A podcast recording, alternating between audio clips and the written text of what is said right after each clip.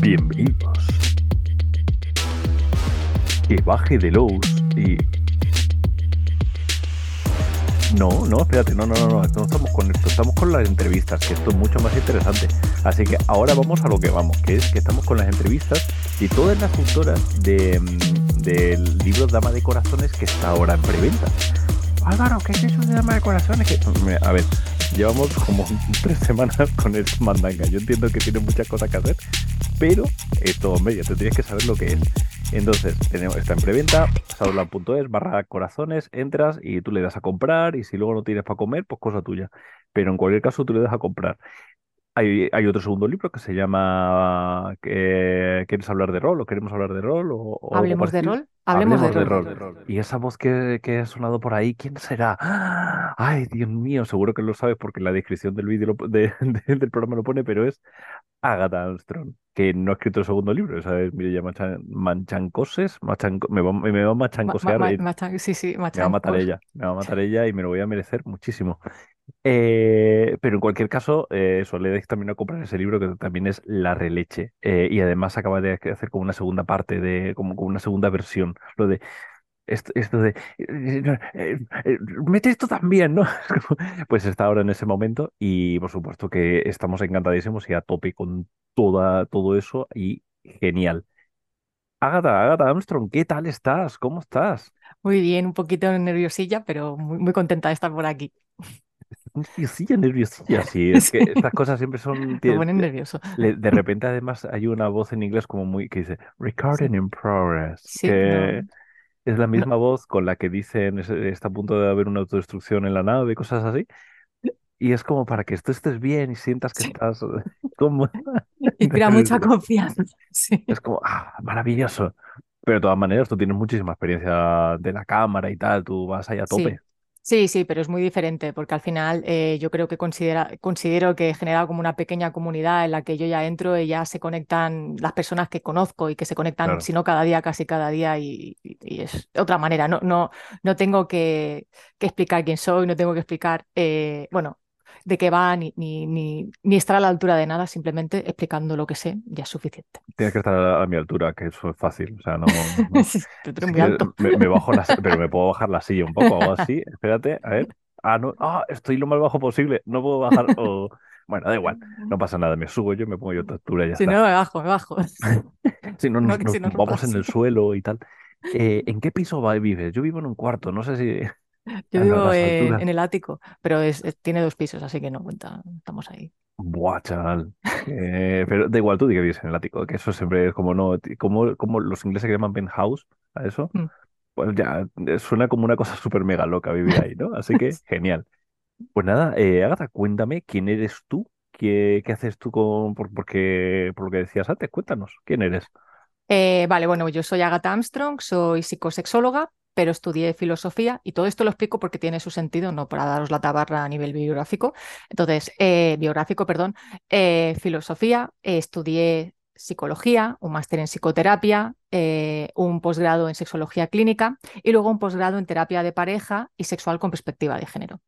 Entonces, bueno, todo esto me ha ayudado a poder disfrutar más del rol y a poder no solo disfrutarlo, sino poder combinar mis estudios con el rol. De hecho, un, TCM, mi último TCM de, de- terapia de pareja, iba de cómo seducir de manera sana y la manera de llevarlo a práctica lo que hicimos fue precisamente eh, introducir el rol para poder llevar a la práctica, ya que eh, llevar a la práctica el tema de ligar de ya sea de manera sana o de cualquier manera, va en contra del código deontológico y no es algo que tú puedas poner a prueba. Entonces, la manera de poder hacerlo y hacerlo de la mejor manera posible fue eh, creando una partida de rol adaptada y de manera terapéutica.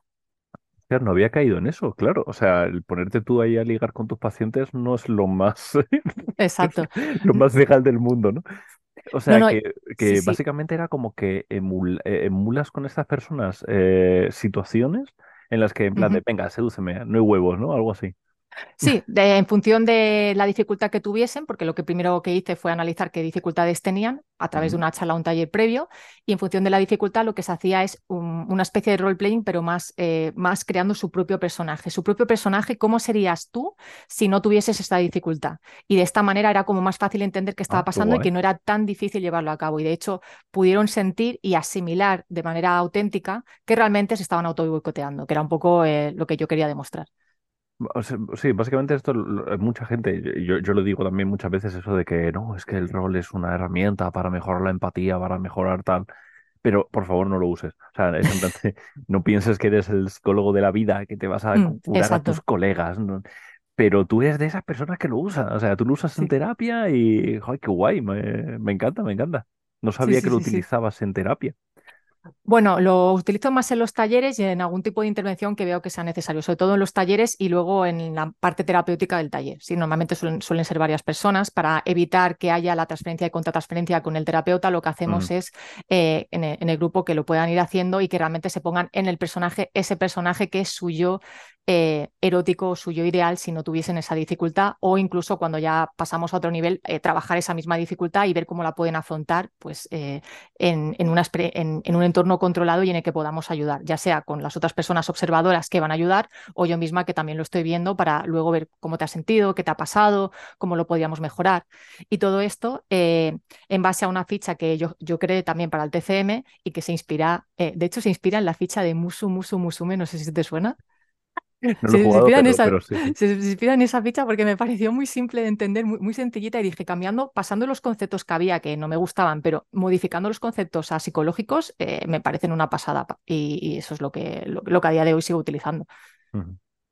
Qué curioso. Mm. Para quien, yo es que mm, tengo padre psicóloga y tengo mm, gente psicóloga a mi alrededor y sé lo que es la transferencia. O sea, cuando dices, no, la transferencia con el pero porque como entiendo que la gente no tiene madres psicólogas por ahí, la transferencia básicamente sería algo que se ve muy claramente en Los Soprano, que en un capítulo en el que de repente Tony Soprano se piensa que es que la, la, la psicoanalista se está enamorando de ella de alguna manera. En la serie de In Treatment lo, lo, lo, marcan brutalmente. O sea, que básicamente es eso, que, que piensas que, que de repente tu terapeuta tiene algún tipo de vínculo que no es el profesional y ahí la liamos un poco parda, ¿no? Exacto, exacto. Porque siempre tiene que haber como esa distancia em, y no, tiene no, no, hay que confundir las emociones, ¿no? Si tú tienes un problema de pareja, no, no, si empiezas a sentir atracción hacia tu terapeuta, ya la relación se va a desvirtuar totalmente. Entonces es muy importante que se sepa y también le puede pasar al terapeuta que se enamora. Se habla mucho de los pacientes que se enamoran y poco de los terapeutas que se enamoran, pero en Petit Comité sabemos que pasa más de lo que lo queremos admitir en general hay herramientas, Claro, de hecho, la serie de Treatment que comentaba antes. Sí. Eh, ¿La has visto la serie? Eh, me suena, no la he visto toda, pero la pues, tengo eh, pendiente. Pues es, la, leche, es la leche. Son capítulos de. Mm, eran toda la semana, de lunes a viernes. Mm. Cada, cada día de la semana era un, un, el terapeuta con un paciente. Mm. Y el viernes era el terapeuta con su terapeuta. Vale, sí que la he visto, perdón. ¿Vale? Sí, sí, era muy buena esa serie. Brutal, y le pasa. brutal, maravillosa. y le pasa básicamente lo que estás, lo que comentando. Por eso es impresionante, esa serie es, una locura. ¿Esto de la transferencia tiene algo que ver con el bleeding que se suele hablar en los juegos de rol, sobre todo en el rol en vivo? No se ha estudiado como tal. Eh, yo no soy tan Hasta profesional. que llegues tú y... Hasta que llegue yo le ponga mano al asunto. Pero yo creo que sí que algo tiene que ver, porque al final es gestión emocional y eso yo lo tengo claro. Cuando pasa, ¿no? Cuando tenemos este tipo de transferencia, que puede pasar o no, pero yo siempre digo, una cosa es que te pase y otra cosa es cómo lo gestionas. Si a ti te pasa y tú eres consciente de esa atracción y lo ves como una idea que pasa y ya está, no pasa nada. El problema es si te afecta más de la cuenta y no lo consigues gestionar bien, que es un poco lo que pasa con el BIT y lo que pasa en terapia si el terapeuta no consigue mm. hacer como esa reflexión de decir, vale, esto, esto no está pasando aquí, sino que me está afectando y yo no lo consigo gestionar. Vale, eh, em, antes de, seguir, porque esto a, mí personalmente me, mola mucho esto, por eso lo, me, flipo un poco, me salgo totalmente del guion. Sí. ¿Qué fue antes? ¿La psicología o el mm. rol? Vale, en mi caso la psicología, pero yo cuando era pequeña eh, sí que había escuchado el tema del rol. Lo que pasa es que yo viajaba muchísimo y en ningún lugar donde yo vivía se sabía lo que era rol o era eso extraño del que nadie podía hablar porque era oscuro y bueno, había toda, toda esa movida que decían que la gente que jugaba rol pasaban cosas y, y mi entorno eh, eh, estaba muy en contra del tema del rol. Entonces fue, de hecho, cuando en, en, mi segundo máster, imaginad, ya súper tarde, cuando ya hacía menos horas y podía dedicarme más tiempo a mí, que por fin me pude inscribir a un club, a un club de rol en Barcelona y le pude dar una Cuando has dicho mi oportunidad. segundo máster, pensaba Sí. que decías en plan de, yo jugué unas partidas con un máster y luego tuve un segundo. Vale. Sí, perdón, yo Pero aquí con... imagínate el tiempo que pasó, ¿no? O sea, yo estuve jugando una campaña entera y eso es como cuando a alguien que está fuera del mundo del rol, tú le hablas del DJ y te dicen, claro, el DJ, el, el que pincha Sí, música, ¿no? O sea, sí, es, el problema es así. sí, sí. Vale, o sea que cuando estabas con tu segundo máster es cuando ya de repente te metiste Sí, en un, en posgrado, perdón. Sí, sí, en, el posgrado, eh, porque a veces los confundo y son diferentes, esto en la, en- en la academia se enfadarían, pero para que nos entendamos, sí, en el posgrado eh, fue cuando al final vi que tenía un poquito más de tiempo libre y dije, ahora toca un momento de, de hacer cosas nuevas y voy a probar eh, esto del rol, ¿no? Que se, ahora se estaba como empezando a, a florecer, tenía amistades que estaban en algún tipo de club y dije, pues me voy a apuntar a ver qué tal. Vale, ¿y cuál fue tu primer juego? Mi primer juego, eh, bueno, el segundo fue D&D, segurísimo, tablero de mesa con mi ficha de, unas 20 páginas, que yo llevaba un- una hechicera maga, que una locura, yo estaba ahí, además yo no sé inglés, me sabía fatal por el máster porque todos me odiaban porque me pasaba tres horas traduciendo. Y, y el primero eh, aparecí como un, persona, un PNJ estelar y hice de. e- Era de la antigua Grecia, no sé qué sistema era, porque yo, yo claro, era la, la primera vez que jugaba, yo creo que ni tenía ficha, simplemente me dijeron haz esto y retírate. Y hacía de. Ahora no me va a salir, eh, de, de vidente en la antigua Grecia. El em, oráculo. de oráculo, de oráculo en la antigua Grecia, claro. Y, tenía que, que- Yo hacía premoniciones y ya está. Me lo pasé muy bien por eso. Uh, qué guay, qué guay. Sí, sí. Y Vale, bueno. y dime, dime. Sí, sí, entonces, bueno, empezamos a jugar a juegos de mesa y jugábamos más a, lo que yo llamo más el estilo clásico, ¿no? De pues movemos la fichita, tiramos y que se pasa muy bien y yo lo disfruté muchísimo en ese momento. Y luego ya me metí, eh, conocí otro, otro máster dentro del club que me, que me dijo que también jugaba partidas de, de miedo y de investigación, que era Tu Tulu. y segundo máster, entonces. ese sí, segundo máster. Y yo A dije, mí me explotó la cabeza con eso, que lo sepas. Sí. Entonces, con él sí que probé lo que era eh, la investigación Tulu y ya me iba, me fui metiendo poco a poco. Luego llegó la pandemia y ya me metí en el online porque, claro, cerraron todos los clubs y, y ya me metí como más, en serio y descubrí lo que era el rol más narrativo, que, que eso a mí Mm. sí que me explotó la cabeza con eso. ¿Y cuál fue ese rol narrativo que te explotó la cabeza? Eh, pues fue cult. Hostias, cool. O sea, fuiste ahí Sí, a tope. algo, algo suave, dijiste. Sí, sí, "Vamos a sí, ver". sí, yo ya a tope dije, vamos a lanzarnos. Eh, luego también alguna sesión de Monster Heart, habidas espadachinas Uf, y este tipo de, de- de Monster cositas. Hearts es duro, ¿eh? Sí, sí, eh, sí, lo, sí. lo hablaba, creo que, no me acuerdo si fue con Sayuri o Ah, con Iris, ah, porque ni, ni que, te ya masterea. Sí, sí, claro, sí. pero ni, no, no, no la entrevisté yo. Ah, Pero, pero Monster Heart es, es un juego durísimo, ¿eh? O sea, porque hay, hay como una especie de, de visceralidad bastante, bastante tocha, porque el vínculo que tienes con el personaje, como son adolescentes, ¿qué tal? Es, es muy, muy, muy directo y las relaciones que se generan entre personajes son muy locas.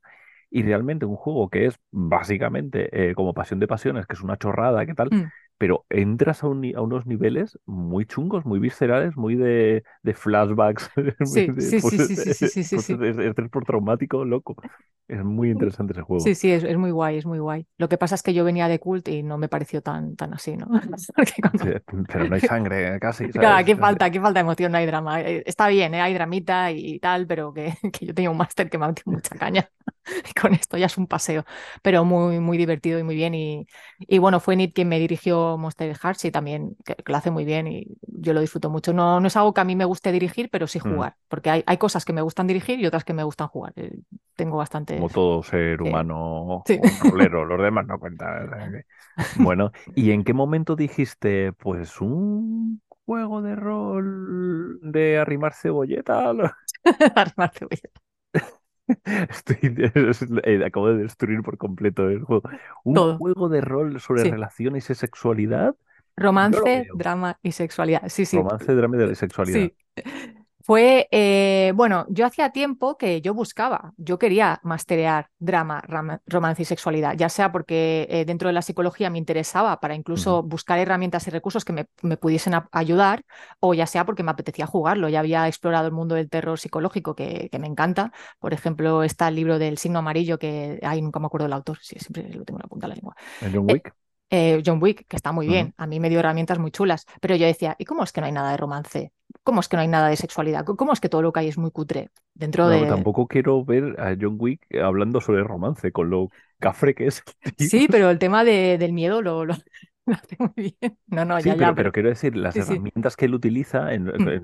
los, libros de teoría, de teoría rolera y tal, él habla claramente de lo que tienes que hacer es destruir los personajes. Por lo tanto, el romance es como que no es, es, anti-John Wick, ¿sabes? No, no, porque tienes que destrozar al, personaje a nivel mental. El romance va mm. por ahí, a drama, destrozarlo mentalmente. y... Vamos a dejar que el drama va por ahí, pero no el romance, No, no, claro, claro, pero las partidas normalmente de, mm. las de dama que, yo las, las, tú sabes como yo, las he estado bicheando, eh, van, por, por ahí. Es, una, una, partida tranquila, a mí no me suena que haya ninguna.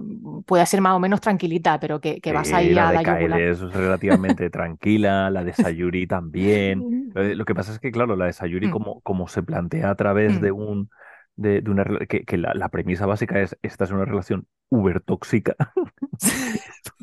Quiero pues decir, y, eso lo estoy diciendo como algo tranquilito, ¿sabes? Sí, sí, sí, por eso digo, tranquilito, puedes jugarlo tranquilito si no te quieres, si no quieres jugar la emoción del personaje y te, te pones a hacer un día un día entre comillas, clásico. Pero eh, si, si, te pones la de Sayuri, eh, tela también, ¿eh? Yo esta también la, he testeado. sistema, Pero porque el sistema es... Perdóname, que se quiere reiniciar el ordenador. Le voy a decir que no. Vale, Mejor que no, mejor que no. Ya está, ya está. Eh, pero, pero ¿qué quiere decir? Que el sistema de dama de corazones es un sistema que eh, normalmente los sistemas son eh, reactivos, pasa algo que haces. En cambio, estos son muy, este es un sistema muy proactivo. Para ganar tienes que llegar a X nivel de clímax. Para llegar a ese nivel de clímax, tú tienes que em, enfrentar tus aversiones y, y, y putear a los demás para conseguir tus anhelos, o sea, básicamente. Entonces, eh, es un... Eh, eh, cuando tú juegas, llevas mucho tiempo jugando al rol y de repente te encuentras con esto, es como un bache mental. me parece, me, parece una genialidad, quiero decir, o sea, es el de repente tengo el concepto de cómo se desarrolla una partida, pasa por, yo te planteo una base muy ligera hay partidas en las que la base es mucho más ligera, por ejemplo, la partida de, de Iris Sancho, la base no es nada ligera, es muy concreta de va a pasar esto en este, en este orden. Mm, la de Eugenia, hay, hay ciertas partidas que son como más estructuradas. Eh, tu partida, por ejemplo, también es bastante estructurada. Y luego hay otras partidas que son un, pues aquí estamos y, pasan cosas. ¿Cuáles? Pues yo te digo que está, pero pasan mm. cosas, ¿no? Y el sistema engancha con todo esto.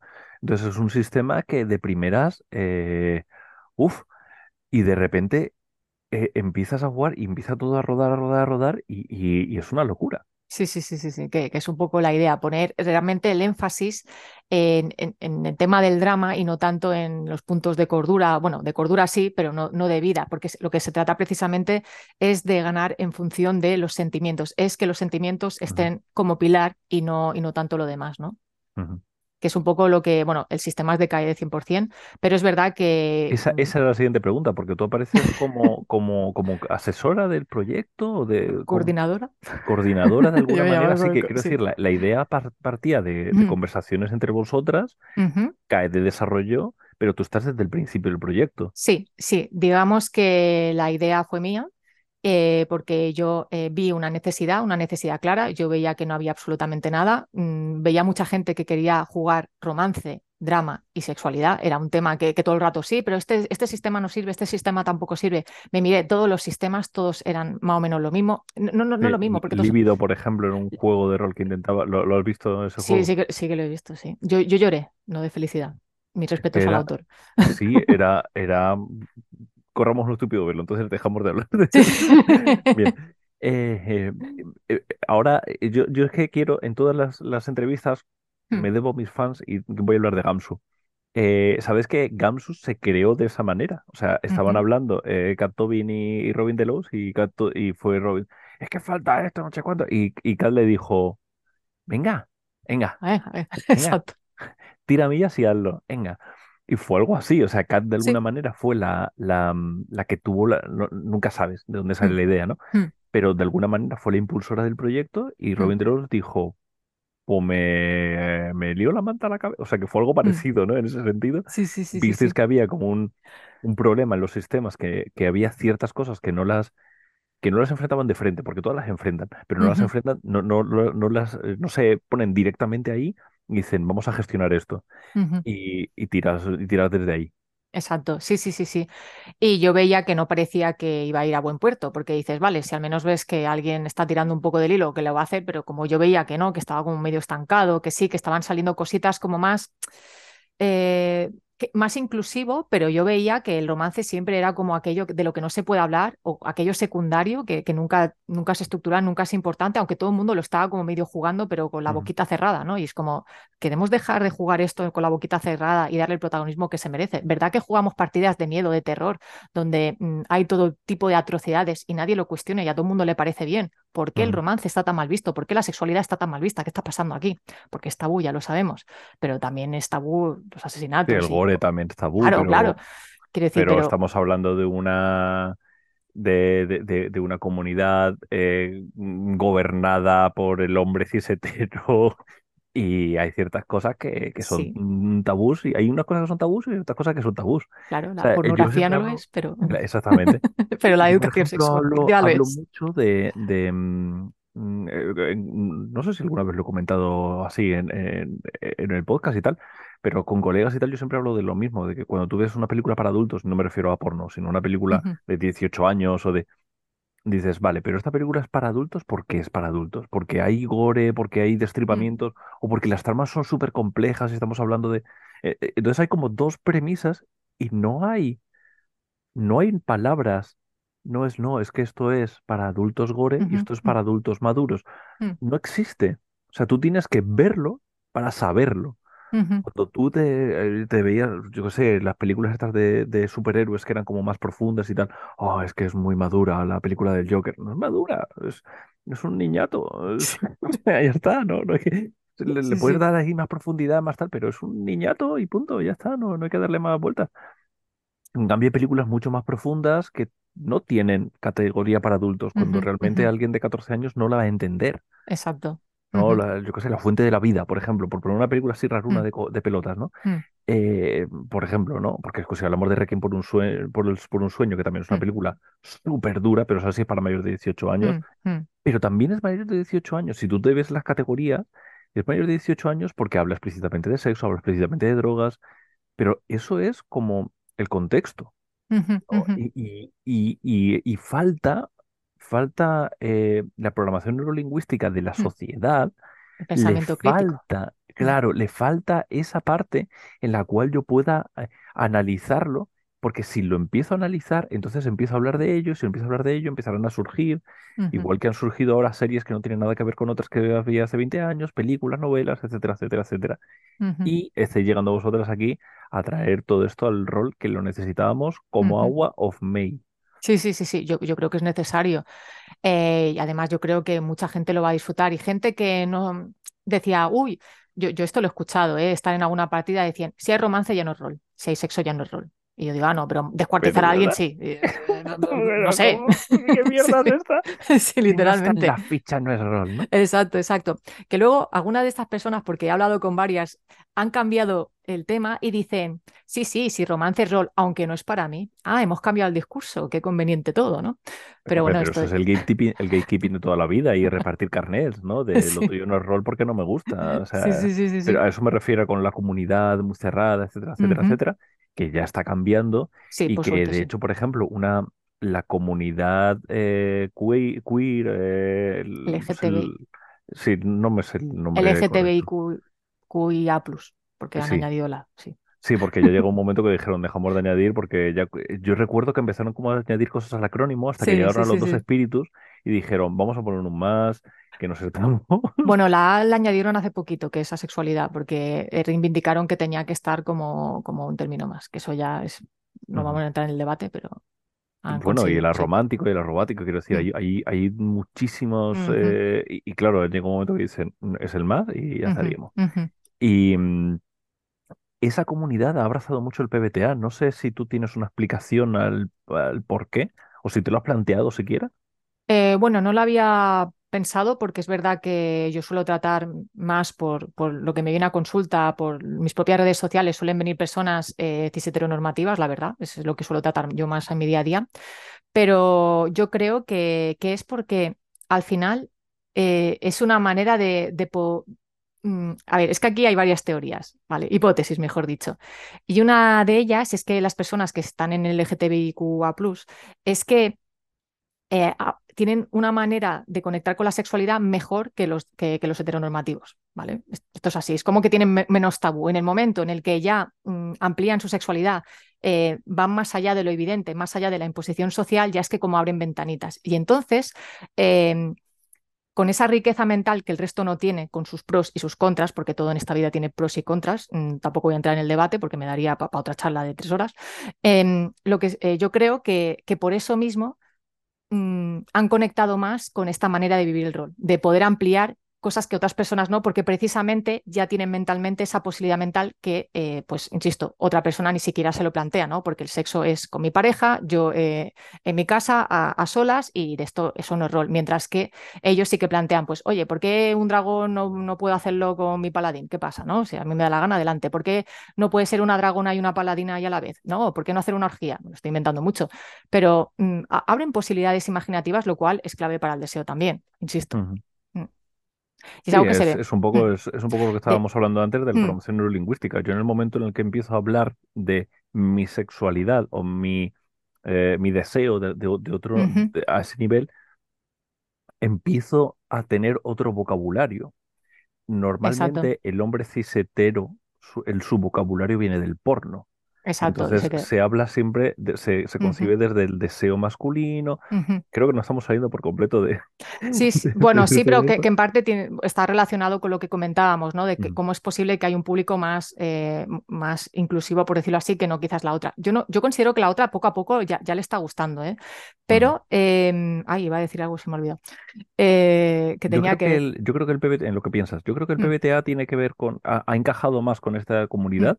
En primer lugar, porque cuando esta comunidad ha empezado a tener un peso importante en la sociedad, PBTA estaba de moda, por lo tanto eso siempre va, a- va a ser un, un- un factor a tener en cuenta. Pero también porque eh, PBTA es un juego bastante simétrico en el que, en el cual cada jugador tiene un rol concreto y con ese rol enfoca sus acciones. Por lo tanto, eso, mm, los playbooks y tal, al final se asocian a estos perfiles no binarios, en los cuales de repente yo puedo tener, esto lo puedo hacer, esto no, esto sí, esto tal, esto, esto por qué no, esto con tal persona sí, o independiente de la persona puedo hacer tal cual. Y encaja bien en esa visión así como más plural de la sexualidad y tal, o, s- o- o- o del romance, etcétera, etcétera, y encaja más en ese tipo de historias que a alguien que ha, que ha tenido que pasar una, eh, un, una- un- un proceso de identificación de sí mismo le, le cuadra, y le interesa, porque ha tenido que vivir todo eso durante un tiempo y tal, y creo que por eso el PBTA cuadra más con eso. No sé si es una paja mental mía, pero creo que, que Em, cuadra. sí, pero porque también yo creo que, que abre posibilidades y va más allá de la acción. Al final, eh, al menos las partidas que yo he jugado, insisto, yo no tengo quizás la experiencia que tú tienes dentro del rol y mi, mi pensamiento es limitado, eh, pero yo me he dado cuenta, ¿no? de que cuando jugamos más un rol clásico es yo tiro, tengo que hacer esta acción. El pensamiento, la emoción que yo tenga, pues es secundario. Si el máster me, me abre el camino, puedo hacerlo, pero según las normas del juego, pues está o no está.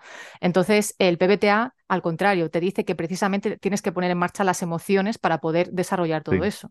Y, yo creo que eso al final es mucho, bueno, es diferente. Al final estamos, estamos jugando lo mismo, pero de manera diferente. Y creo que atrae precisamente porque es como, ostras, puedo intentar ponerme en la situación de, de- de otros seres, de otras personas, con otras mentalidades, y, y puedo ampliar mi riqueza mental precisamente por eso. Y, creo que por eso lo, disfrutan. Pero creo que si las demás personas también les diesen una oportunidad, pues también lo disfrutarían. No todo el mundo, porque no a todo el mundo le gusta el fútbol, pero eh, si dan una oportunidad, ¿por qué no? Claro, básicamente. Vale, creo que ya es el momento de eh, hablar claramente. ¿Cuál es tu aventura en, Dama de Corazones? Y cuéntanos un poquito de qué va, eh, intentando no soltar spoilers, etcétera, etcétera. Vale. Mi aventura es, eh, se llama Nuestra Primera Vez, porque como el nombre indica, es la primera vez. Eh, son dos parejas, pero se puede jugar con una pareja, ¿vale? se podría mover, ¿no? yo quise hacer dos, hice dos parejas porque voy a hacer un poco spoiler, porque la mayoría de aventuras eran oh, spoiler. una pareja. Y yo dije, aquí jugamos todos, venimos aquí a jugar.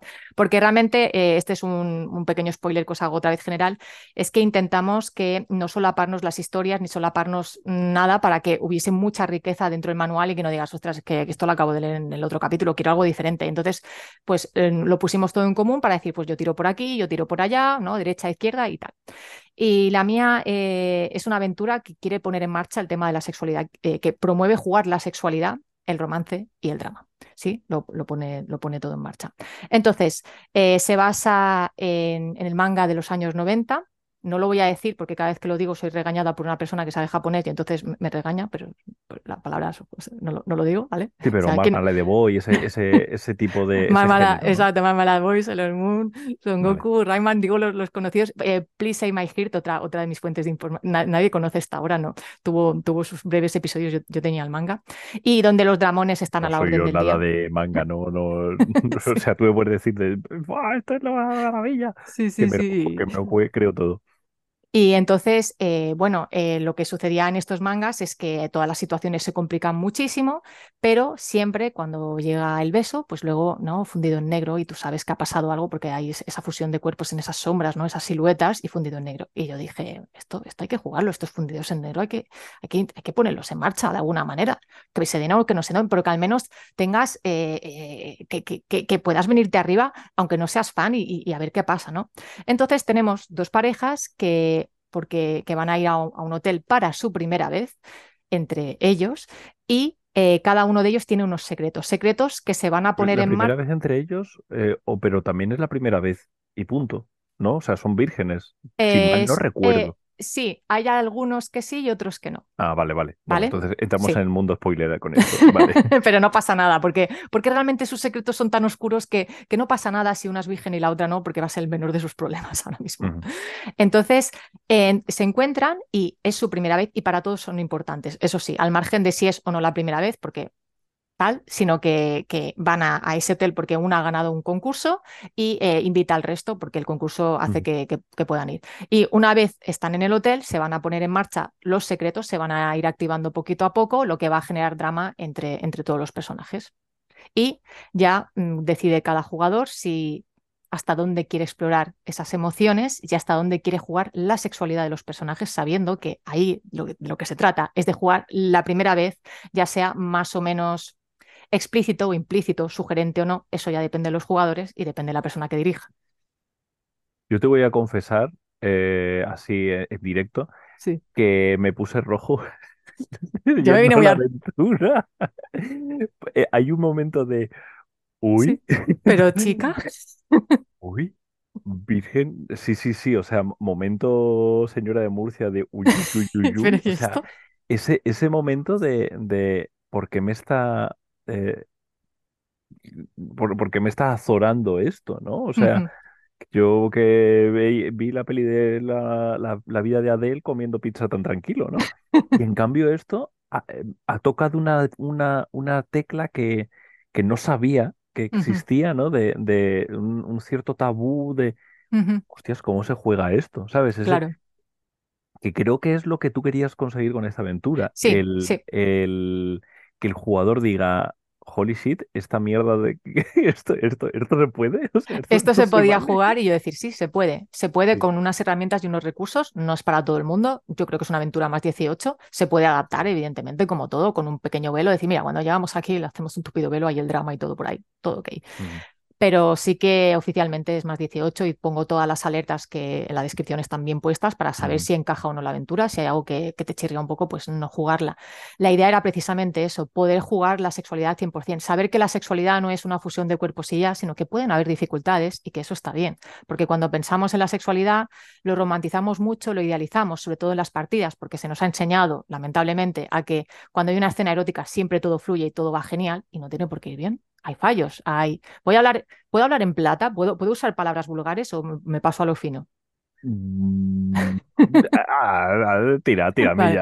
Pues puede ser que, pues, que eh, pi- pierda la erección, puede ser que me corra muy rápido, puede ser que no tenga orgasmo, puede ser que, que me fascinen los pies y, quiera chuparte un pie para que me entienda, puede ser que besar pues no me guste, puede ser que tu aliento no me guste y eso es lo que pasa en la vida real y eso es lo que yo creo que cuando se juega sexualidad hay que jugarlo más allá de los dos, se fusionaron ahí, hubo un encuentro espectacular, que sí, que es muy bonito de jugar, pero también tenemos que, que jugar la otra parte no tan bonita y que también puede ser muy disfrutona. Eh, no sé si conoces el podcast del Reinas del Grito. ¿No? ¿Lo ¿No me conoces? No. De, eh, ah, me parece un podcast maravilloso. Es una eh, ah, Desiree de la Fez. Sí, es que no se puede que lo haya dicho bien o dicho. Es una crítica de cine Vale. especializada en temas de, de género. Y no me, con género no me refiero a, a lo que estábamos hablando antes, sino el género de terror fantástico y tal. Y entrevista a mujeres que son profesionales dentro de ese, de ese género. Y no me acuerdo en cuál de los programas, pero estaban hablando un poco de la, de cómo se mostraba el sexo en la, en la, en la gran gran pantalla También. y hablaban de lo de eso, de que es como, ah, eso se ve como eh, un cuerpo, los dos Sí, cuerpos cayendo sobre las sábanas, sí, sí. ah, no, y cosas así. Sí. Y, y cinco Y, orgasmos. y, y si se veía, y, cuando se ve, porque hay veces que es explícito y tal, cuando se ve también es una cosa maravillosa y tal. Y hablaban de una película que es una historia de violencia, no sé si la has Mm. visto, de Cronenberg, en Me un- suena, la tengo pendiente de ver esta también. Mm. eh, la, la parte se- sexual es bastante, es, es Cruel. Mm. anecdótica, ¿vale? Ah. Pero que hablaban de una escena en la que están en mitad de, de, pues, típico aquí te pillo, aquí te mato, Ujú. en unas escaleras. Y en mitad del polvo, pues están en unas escaleras. O sea, es que cómo vas a chuscar en unas escaleras, ¿no? Y en mitad del polvo empiezan como, "Oh, joder, ah, ay, ay, ay. mm". Y, Sí, y, y cómo mostraban eso y cómo decían, coño, es que estas cosas están muy bien que se muestren. sí. Eh, eh, yo, por ejemplo, también eh, eh, está bastante más normalizado el ver este tipo de cosas. En. Anatomía de Grey, en una de la, en la primera temporada o en- muy pronto en la, en la serie, se ve claramente eso, como Grey se liaba con un tío y el tío Mm. le decía, te has, te, te- te has, te has- te- has- te has corrido, ¿no?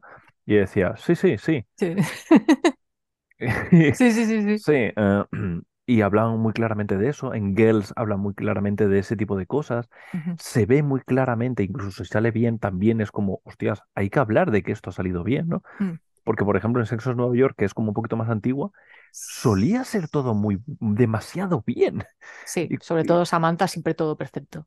Hay un capítulo de, de Sexo en Nueva York, que es que la he visto hace poco, por eso me acuerdo del capítulo, que Samantha decía, pero tú no te corres siempre, ¿no? Como diciendo que, que ella siempre llegaba al clímax y las sí, demás dicen, uy, si lo consigo una de diez, mm, pues ya me considero feliz, está ¿no? Y ya te está diciendo la diferencia que hay y la diferencia de, ¿te parece normal una vez cada diez, ¿no? ¿Qué, qué está pasando aquí? Porque una vez, una de cada diez es anorgasmia. Ya, Que no significa que sea malo, porque la satisfacción no depende de eso, pero como una normaliza que lo normal es no y que la otra sí, porque no lo hablan y no lo habían hablado y ya tienen una edad, Claro. treinta y pico, quiere decir que no son adolescentes. Sí, es por eso me parece muy interesante esta, esta aventura. Y como bien dices tú, eh, creo que solamente ya el hecho de, de- de notar cómo leerla y, y, y ser. Y no, no estoy hablando de que te revuelva a un nivel de que asco, sino Mm, que te revuelva a un nivel de. Uf, de no sé realidad. si, no sé si yo me atrevería. Mm, Igual que hay como está como muy normalizado todo eso del, "Ah, pues eh, a mí que hay descuartizamientos de menores, pues Sí, bueno, vamos a jugar esto. sí, sí, ¿Qué sí. Eh, y eh, que, que haya también un, hostia, esto me, eh, por ejemplo, eso lo, lo des- lo describe muy bien Tiberio cuando habla de Monster Heart y cuando habla de la, de la tarjeta X, que tú sacas estas tarjetas cuando quieres poner toda la carne en el asador. Entonces sabes que estás tratando de un temas incómodos. Y la violencia lamentablemente no es un tema incómodo. O Mm, sea, la, Se la violencia, hemos visto gente, lit- literalmente, hemos visto gente morir. O sea, todos tenemos el recuerdo del tío que se tiró de las Torres Gemelas y veíamos su cuerpo caer así. Sí, sí, sí. sea, y eso es un cuerpo que sabes que ha muerto y sabes que está muriendo. Hemos visto a gente tiroteada en las noticias, lo tenemos, hemos visto cadáveres, todos. Está, la, la violencia está muy normalizada. Y en cambio, este tipo de temas, que de repente haya alguien y te diga, tronco, esto existe. mm, ¿Por qué no hablamos de ello? mm, No nos hablemos de rol, que eso sería otro libro. Hablemos de esto. Y que, y que exista, solamente el hecho de que exista, ya pone en, en- eh, sobre la balanza, esto tenía que haber existido, ¿no? Y por eso también me parece muy importante que dentro del libro haya un apartado en el que tú hablas de cómo se dirige esto. Porque a mí me da Sí, mucho respeto dirigir tu sí, aventura en concreto, lo sé, da mucho respeto. Da Soy mucho totalmente, respeto. lo sé. Y, eh, yo creo que incluso me daría mu- más respeto dirigirla que jugarla, porque jugarla al fin y al cabo estoy dentro de un contexto que me da Ujú, alguien que sé que me va a cuidar, eh, Sí, entiéndeme, sí, ¿vale? sí, sí, sí, claro, que tiene una responsabilidad que, ¿no? Al final está el máster Que, que al final sí, es mentira, porque sí, está, porque la claro, claro, de la claro. mesa, etcétera, pero da igual, porque yo estoy dentro de un personaje reaccionando ante lo que tú me pones. Entonces, yo no creo que tuviera problemas con jugarla y probablemente haría alguna, alguna salvajada, pero dirigir me da muchísimo respeto y creo que es muy importante. Pues, no, es que esto, cuando yo cuando se habla abiertamente de, pero esta partida sería para directores novatos y tal, como, pues claro, todo, todo es para directores novatos. Esto es, es, son muy poquitas las, las aventuras que yo diría, esto no es para un director novato. Y esta es una de ellas, y me parece, o sea, no, no, no, no como menuda mierda, sino al revés, justo al revés, como Sí, ole, ole tú, ¿sabes? Ole, tú tus ovarios. por- Pero Ole te diré una cosa, tus ovarios eh, sí, morenos se puede decir, ¿no, verdad? ¿Por qué no? Ovario, ovario moreno, pues ovario No, moreno, no, ¿qué no, no. digo? A ver, no, no, no se diría, pero es una expresión que se suele decir. No es correcto, pero se puede Sí, decir. eh, físicamente sé que no es correcto. exacto, exacto. Eh, no, a ver, yo lo que creo es que yo, por ejemplo, como persona que empecé a dirigir miedo y me lancé a la piscina Mm, directamente, eh, creo que si te mola dirigir emociones intensas, sea miedo o sea sexualidad, si es algo que tú como persona ves que más o menos lo llevas, lo- yo lo lanzo como primera, es decir, lo podrías dirigir, ¿no? Es decir, no, no es que sea tan, tan Sí, tiene, loco. tiene, tiene más que ver con, lo- con, con bloqueos mentales que tengas, Sí, no tanto a nivel de rol, sino como de persona. de persona, pero claro, si tienes un tema, algún tabú con la sexualidad y tal, ¿no? Como lo puedes tener con, con las historias de miedo, ¿no? Que dices, uy, a mí este tema del miedo, pues yo no me veo dirigiendo según qué. Pues sí, puede haber un bloqueo. De todas maneras, las herramientas y recursos están para eso. Yo recomendaría que la persona que lo dirija vaya a pasárselo bien. Al final son indicaciones que se lo adapte y al menos yo he intentado que sea lo más sencillo posible para que esté todo muy bien estructurado y que nadie se sienta mal, ¿sí? Recordemos que están las herramientas de seguridad y la conversación previa siempre es fundamental y que hay que crear un clima de confianza para que si alguien no se siente bien, pues que pase un tupido velo o, o que pueda decir "Mm, esto no, ¿no? Yo no he tenido Ujú. problemas ¿eh? con, con las pruebas que he hecho, es decir, yo, yo no, no- no tengo quejas, al final han ido todas súper bien, incluso personas que nunca habían jugado romance, ni, ni romance que habían jugado, y ya sexualidad ni te cuento, que decían, uy, pero yo no voy a estar a la altura, y yo es que no tienes que estar a la altura, si tú estás mal, a mí es lo que me interesa saber, si tú, si tú lo disfrutas y te lo pasas bien, adelante. Pues Y coge ese, ese consejo que acabas de decir, cógetelo y te lo aplicas al principio del, del programa, cuando decías que no sabías si ibas a estar a la altura. Ya, pero no es lo mismo. Consejos doy que para mí no tengo. Exactamente. En, en casa del herrero, cuchara de palo, ¿no? Exacto, literal. Sí, de todas maneras, las, las herramientas de seguridad son súper importantes. También dentro del libro hay un apartado que habla de las herramientas de Exacto, que es de seguridad. Se habla, no, de mm, Paloma, ¿Paloma al final? Ah, vale, vale, vale. No, no, no, no. Selene, sí, Sí, ¿verdad? sí, Selene, Estoy, vale, vale. Pues eh, memoria, hubo, vale, no, entonces no sé qué. Sí, eh, eh, a ver, eh, lo- hay varios apartados y tal, Sí, KED habla de ello y tal, pero luego hay vale, un vale, apartado en el que habla de, mira, estas son las herramientas que yo recomiendo en este y vale, vale, vale. No, no, es que no llegué a ver. No, se introdujo un poquito más tarde y no lo llegué a ver. Yo confié ciegamente. Dije, adelante. Genial. A tope. A No, tope eh, con y, ello. y hasta- y además que si, que si ves tú lo, lo que ha hecho Se- Selene con el tema Es de una de pasada, es una maravilla. Sí, sí, eh, sí, no, me pongo no. en tus brazos y, lo- y tú, tú me dices, ¿sabes? O sí, sí, sea, sí, sí, es, sí, es muy, es muy, muy claro. Pero la, la sesión cero es que Es es clave. esencial. Igual que en muchos juegos es muy importante tener eh, una sesión cero, en la trastienda de, de Southlands, el otro día entrevistó a Arturo a, mm, a Caótica Eris, si mal no recuerdo, hablaba del CATS, de, de cómo eh, generar eh, una, una conversación previa en la que hablábamos de lo que estábamos haciendo, pero aquí la sesión cero es muy importante porque es como, señores, sabemos lo que estamos jugando, ¿verdad? Es esto. No estamos hablando de destripar animales, estamos hablando de romance, de tal y cual. Entonces, me parece muy importante, sobre todo por una cosa eh, que hemos hablado ya de, de cuando estábamos preparando ya el- el- el, eh, la entrevista y tal, una cosa que hemos hablado que es que no se eh, que en general la sociedad no sabe ligar. Tenemos un como unas eh, las muescas de la cama, el te has ligado, el no está en tu liga, ¿no? Es, ese tipo de cosas. Luego hay un, un, una, un, un lenguaje de cómo se, de cómo utilizan ciertas palabras la sociedad. El, cuando alguien ha, ha ganado en una competición a otra persona y le ha ganado por mucho, no es ha metido una paliza, no es me lo he follado, ¿no? O Exacto. sea, hay, hay un lenguaje muy agresivo que, que está totalmente vinculado de una manera totalmente subconsciente al tema de ligar y que claro, si entras con esa mentalidad en el juego, uy, ahí pueden saltar ciertas, ciertos red flags locos. Sí, sí, Yo sí. sé que a ti el tema este de cómo ligar y tal y cual, a ti esto te, me- mola me- especialmente. sí, sí, sí, me, me mola muchísimo y bueno, la verdad es que es una historia muy, muy larga, pero eh, de hecho, no, no sé muy bien cómo empezar, pero el tema de ligar, sobre todo esta Estás a parte... la altura, tú tranquila, estás a la altura. No, no, pero el hecho de... Hay una parte de la sociedad que ha ido saliendo de cada vez más, que es que te enseña a ligar de manera tóxica. Es decir, yo soy un hombre y yo te cazo a ti porque supuestamente me lo dice la ciencia, que la ciencia no ha dicho esto para nada, aparte de lo que el hombre cazador también se, acaba de descubrir hace nada, que las mujeres también cazaban porque hay restos, bueno, en tema antropológico. ¿Por qué empiezo por ahí? Empiezo por ahí porque eh, la investigación que yo llevé a cabo precisamente venía de si la psicología se supone que me habla de terapia de pareja, me dice cómo tengo que tener una relación sana y la sexología me dice cómo tengo que mantener prácticas sexuales sanas, porque nadie me está hablando de ligar, porque la sexología no se ocupaba de eso y la terapia de pareja tampoco. Es como decía, de eso se encarga la sexología. Y yo que estudié sexología me decía, de eso se encarga la terapia de pareja. Y, claro, yo estudiando digo, pues dadme material. ¿Qué pasaba? Que todo el material que había, o bien era la liga de los cazadores, ¿no? que le llamo yo, machos alfa, beta, sigma y todo, todo el abecedario, o El lobo em, solitario, el lobo solitario, que, que es lo mismo, que se, que se sabe que científicamente además es mentira, ¿sí? No, Es, es muy interesante esa historia. No sé si conoces la historia de, de, mm, de lo de los lobos solitarios.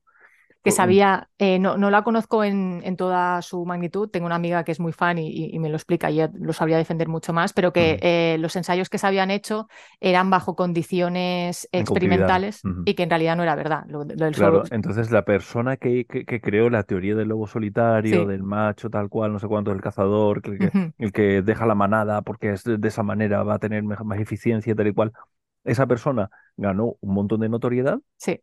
Lo dijo por todo el mundo y Mm. de repente le empezó a venir gente que había estudiado lobos en, en, eh, en libertad. Salvajes. Pero qué fumada has hecho, tío. Exacto. que- Ah, no tenéis ni puta idea, no sé cuántos. Estaba ahí endiosado de la vida. Y entonces, lo- lo- la parte más curiosa de este tema es que le cogieron de la oreja a este tío y se lo Mm. llevaron a ver lobos en, en libertad. Muy bien. Y el tío dijo, pero si tenéis razón vosotros. Y dice, Ah. pero si vamos diciendo otro no sé cuánto, cojones. Y el tío entonces dijo, voy a hacer la misma gira que he hecho hablando de mi teoría, desmintiéndola. Mm. Y nadie lo escuchó. Claro. ¿Sabes qué pasó lo mismo con el Strauss, el método? ¿Te suena? No sé cuál es el método El Strauss, método es será en el que se basan el 90% de los coaches. Cuando te dicen hay un maestro que me enseñó a ligar, normalmente se refieren a Neil Strauss a- o a Mystery, Mr. Mystery, que se llama. Los dos más o menos son lo mismo. En el Strauss. Aprendió de, de Mystery, él lo que quería era ligar, no lo conseguía y fue a sus clases. En base a sus clases, ligó con absolutamente todas las mujeres que él quería o pretendía. ¿Qué pasó? Que pasaron unos años y se dio cuenta de que él no era feliz, no le llenaba, que es lo que una de las consecuencias que, se suele ver. Entonces, eh, cuando vio que, todo esto era una porquería, decidió ir a terapia. Cuando fue a terapia, descubrió que la felicidad no venía de manipular y engañar a las mujeres, sino de vincularse sexoafectivamente con ellas. Y entonces escribió el segundo libro. Nadie habla del segundo. El primero no sé cuántas ediciones tiene. De hecho, cuesta mucho encontrar el segundo, mientras que el primero lo googleas y te sale ahí como un montón. El segundo tienes que estar ahí un poquito más. Y de hecho, pues es, eso, ¿no? Como, como todos los expertos en seducción, como los coaches de la seducción, están dando consejos en base a esos dos libros pero nadie habla de que realmente tiene efectos realmente negativos, no solo de cara relacional, que ya me parece bastante grave, que hay problemas de pareja, que tenemos que atender los terapeutas de pareja graves, porque cuando tú empiezas y dices, bueno, ¿cómo os conocisteis? ¿Cómo ligaste? Bueno, como ella es una mujer, pues yo la tenía que engañar y manipular, y la mujer que vive también la mujer de alto valor, que es un poquito lo mismo, pero de otro color que le llamo yo, que vive de esta tendencia donde el hombre es mm, superior y tiene que hacer cosas extrañas, como ser ama de casa, trabajar y ocuparse absolutamente todo, estar buena, ir al gimnasio y bueno, ser una especie de diosa. Y em, Perdón, que me he enrollado. Entonces. A tope. a tope, a tope. A mí, eh, venga, tú dale. Tú dale marcha. Entonces, lo, em, lo, lo, lo, que pasa con ellos eh, es que cuando los tenemos en terapia de pareja, tú intentas ir a las raíces de la pareja y te das cuenta de que no se conocen y de que son unos farsantes de su propia vida, con lo cual no solo hay problemas tóxicos en su propia relación, sino identitarios, lo cual para deconstruir todo esto es brutal y es un trabajazo increíble. Y de cada vez está saliendo más. Por lo tanto, y ahí es donde voy a barrer para mi casa, eh, mi trabajo y todo lo que hice era precisamente para evitar que este tipo de problemáticas se acentuaran mucho más y por eso creé la teoría de cómo seducir de manera sana, no solo para que podamos ligar teniendo relaciones sanas y, eróticas, sino también eh, para evitar las dificultades que estaba viendo eh, después en pareja no solo soluciona este tema que me parece desastroso y alarmante, sino que también soluciona muchas parejas que últimamente tienen problemas de deseo porque piensan ¿no? que el deseo es esa cosa que viene, o está o no está, ¿no? o aparece o no aparece, pues si está bien y si no, no está. Unido a otro problema, que nos pensamos que el deseo siempre tiene que estar a topa cada día de la semana. A veces me preguntan, ¿cuántas veces a la semana hay que hacerlo? Pues si no hay ninguna, no hay ninguna. Y si estás una racha donde cada día te estás cinco veces, pues te estás cinco veces, diez, quince, las que te dé la gana y no pasa nada. Creo, ahí se te pueden caer trozos del cuerpo. Ya, Pero como yo leo burradas cada día, es como, por eso me he aumentado los números como muy exponencialmente. Y, y que aceptar que el deseo no es estar a la altura de alguien, sino de conocer cómo funciona mi deseo y de relacionarme a partir de mi deseo, del mío y el de la otra persona. Empatía. Y, esto es un poco eh, la importancia o la gran importancia que yo le doy a la hora de ligar, porque ligar no solo va a ser importante para mí como individuo, sino para relacionarme, sino que además va a ser importante em, para todos, y me voy a lanzar, aquellos adolescentes que no saben cómo expresar lo que sienten y todas aquellas personas que no saben cómo decirle me gustas, no saben ir más allá de, la friendzone porque les da miedo no estar a la altura, porque les da miedo cagarla y entonces empiezan a, intentar manipular a la otra persona, ¿no? Sí, básicamente cuando tú eh, finges ser otra persona para, para ligar es porque tú piensas que tú no eres deseable. Y, Exacto, pero es que está a la orden del día. Es que está a la orden del día. Tienes que ser un producto de valor. Tinder nos está diciendo que somos productos. Si tú no cumples unos cánones de belleza, no te enseña. Es decir, es que la propia sociedad es, tristísimo, ¿no? ¿Cuántas personas hacen régimen para, para estar buena? Y me gustó mucho la reflexión de una persona que decía, si tú te esfuerzas para estar buena para, tu, para el chico que te gusta, ¿crees que no te dejará por lo mismo? Claro, es que tiene mucho sentido, porque a lo mejor se fija en otro que considera más guapa que tú y evidentemente te va a intercambiar, porque para él lo importante es la belleza y no la erótica y no el deseo que siente y no tú como persona individual, que al final es lo que la base de la atracción, aunque no lo sepamos. Sí, es el, de repente es un objeto de poder, eh, te muestro como trofeo y, y, si chuscamos o no, pues tampoco lo de menos. Lo importante es que yo tener mi mi estatus porque te poseo de alguna manera. Exacto. Es así de triste. Por ejemplo, eh, algo que está siendo cada vez más, común, ¿no? Es, es, que los hombres son de esta manera, es que las mujeres son de esta manera. Es verdad que yo recuerdo series, eh, un, paso adelante, ¿vale? Son series muy casposas de, la época de, de, mi adolescencia, pero hay un capítulo que me marcó, me marcó mucho por lo que decía a nivel, a nivel normativo y que, que, nadie dijo nada y que nunca nadie se ha pronunciado. Y es que salía eh, Beatriz, eh, Beatriz Leunga, que además es cantante y es famosa, no sé si la conocéis, que canta reggaetón y, demás, ¿no? Y decía en el episodio, es que los hombres tienen, tienen deseo y nosotras tenemos que satisfacerlo. no sé. Pero Hoy en día sí que yo eso sí lo he oído ya a, nivel de crítica. no, no, lo decía como algo bueno es que esto es así, ¿no? Y, Y, en ningún, y ningún momento evoluciona las... Sí, sí, claro, claro, pero es que este, este pensamiento hace 20 años estaba y, no y nadie se cuestionaba nada. Era como, sí, tienen deseo y, hay, que, hay que hacer lo que nosotras como mujeres tenemos que estar ahí. Y esto lo pensaba mi madre y esto lo pensaba mi abuela y yo en la escuela mm, también es lo que se nos, está, nos daban a entender, lamentablemente. Yo no lo digo como algo bueno. Hoy en día está cambiando. ¿Qué pasa? Está cambiando y el discurso se ha revertido un poco y es ahora las mujeres somos empoderadas y debemos tener nuestro deseo a tope. El deseo tiene que estar a tope. Lo que pasa, lo que se le está olvidando a la sociedad, es que cuando tenemos mucho deseo, sobre todo los, os pasa más a los hombres que a las mujeres, hay un sesgo de género por el tema epigenético, es que tenéis adicción, no estáis gestionando bien el deseo, no estáis conociendo bien el deseo. Es, yo tengo problemas en mi vida día a día, eh, yo no quiero afrontar mis emociones y lo gestiono en base al deseo. Cuando me discuto con mi jefe, deseo, ¿no? Activo el deseo, pornografía, lo que haga falta. Cuando me peleo con alguien, deseo. Cuando me llegan las facturas y veo que no llego, deseo. Entonces, el problema no es que nosotras tenemos que estar a la altura del deseo, ni que vosotros tengáis que bajarlo, sino que todos tenemos que aprender a gestionar nuestro deseo para conocerlos y relacionarnos desde nuestro autoconocimiento. Lo, hablo yo bastante.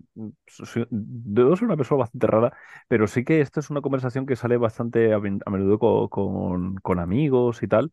El tema de, de cómo hemos. Tenemos total y completamente normalizado eh, los hombres. Eh, el tema de que la, la mejor manera de gestionar el estrés es hazte una paja. O sea, es, la, es, es, satisfacer tu deseo sexual y eso entonces va a gestionar todo lo demás. Eh, no tienes herramientas sanas para gestionar el estrés. Claro, cuando... Eso es una, una cosa que todos, eh, bueno, a ver, todos, la mayor parte de la gente nos ocurre eh, de, de, eso, de lo que dices tú, de tengo ansiedad y pues, mm, claro, pues estaría. Sí, sí, ya está. Me la, gestiono de esta manera y ya está. Y entonces eso nos impide tener otro tipo de herramientas para gestionar el estrés, etcétera, etcétera. Que esto también tiene mucho que ver con que la masculinidad se asocia a no cuidarte. El no cuidarte te hace ser más macho, ¿no? Exacto, exacto. me estaré jodiendo la espalda, pero es que soy un hombre. y ese tipo de, de, cosas que, que nos hacen, que nos niega a los, a, los hombres el poder eh, gestionar ese tipo de cosas sin dejar de ser hombres, ¿no? Que es, es como muy, muy chungo, es muy, muy chungo. Claro, porque como tengáis emociones es que eres débil. El hombre débil tiene emociones y eso es lo que te venden. Y es como, no, no. No, me acuerdo quién fue el que dijo que una de las, de las personas que más ha hecho por la masculinidad ha sido Bustamante, ¿no? Porque lloraba. ¿Ah, sí? es, una, es una gilipollez. Él lloraba mucho en, en Operación Triunfo y daba como una aprobación a los hombres que lloran. Y es como, joder, pues no, no me lo había planteado, sobre todo porque además había mucha mofa, porque es que era muy llamativo, o sea, lloraba mucho. Ya, eh, lloraba yo. Pero, pero, pero daba visibilidad a un tipo mm. de, de masculinidad, porque es muy masculino, o sea, Bustamante es una, eh, una persona, era, era guapo, era tal y cual, era, era una persona deseable, pero que tenía luego esa parte. Sí, sí, sí, Es muy curioso. Sí, bueno, de hecho yo hago de, lo que siempre hablo y defiendo es que eh, los hombres emocionales pueden ser muy sexys. De hecho, cuanta más emoción consigues transmitir y más sincero eres o más sincera eres como mujer o más sinceres y para ser inclusivos, mejor y más fácil te va a ser conectar y, más sexy y erótico vas a ser, ¿sí? Una mm. cosa que se me han empañado las gafas. El, el, deseo. El deseo. Estar el deseo nunca se me había empañado, ¿eh? Qué, mal. Para que veas, para que veas, ¿eh? es que nos, emocionamos. Eh, bueno, pues eh, de esto se ha escrito un libro, ¿no? Que está ahora en preventa. Lo enseño, es que acaba de llegar y soy muy feliz. Miradlo. No lo van a mirar porque es solo audio, pero. Bueno, pues imaginadlo. Pero en cualquier caso, no, eh, ¿por qué no sabemos ligar? Se llama, ¿no? Sí, se llama ¿Por qué no sabemos ligar? y cómo desarrollar tu inteligencia erótica, porque de, eso vas al libro. De, primero, analiza eh, las causas un poco generales de por qué socialmente no sabemos ligar, qué problema está habiendo, y luego te da todas las herramientas, recursos y mm, todo el acompañamiento necesario para que puedas averiguar qué dificultad tienes a la hora de ligar, si es que la tienes, porque a lo mejor resulta que no la tienes, y cómo poder afrontarla. Y eso también unido a cómo ir desarrollando tu inteligencia erótica, que para mí es pilar a la hora de ligar, porque cuando se habla de ligar siempre hablamos de autoestima, siempre hablamos de habilidades sociales y se nos olvida la gran olvidada que es el deseo y el deseo tiene que estar. Y el poder gestionar mi deseo y conocerlo tiene que estar. Y te da un montón de recursos para que lo puedas ir investigando, porque mm, de eso se podría hacer dos, tres libros más. Pero realmente hay todo lo necesario para que puedas ir trabajándolo poquito a poquito. Bueno, hasta que escribas dos o tres libros más. Entonces te recomendaré los míos, ¿no? Pero... Pues nada, y en cualquier caso, eh, también dentro del libro de Dama de Corazones hay un apartado en el que hablar de cómo, porque esto es muy abstracto, hemos, nos hemos flipado un poco porque nos gusta esta mierda, sí. Pero, pero realmente todo esto lo tienes que llevar a la práctica de alguna manera dentro de un entorno seguro en el cual estamos emulando, etcétera, etcétera, etcétera, y tienes unas herramientas em, en el cual te dice, vale, ¿estás cómodo hasta qué punto?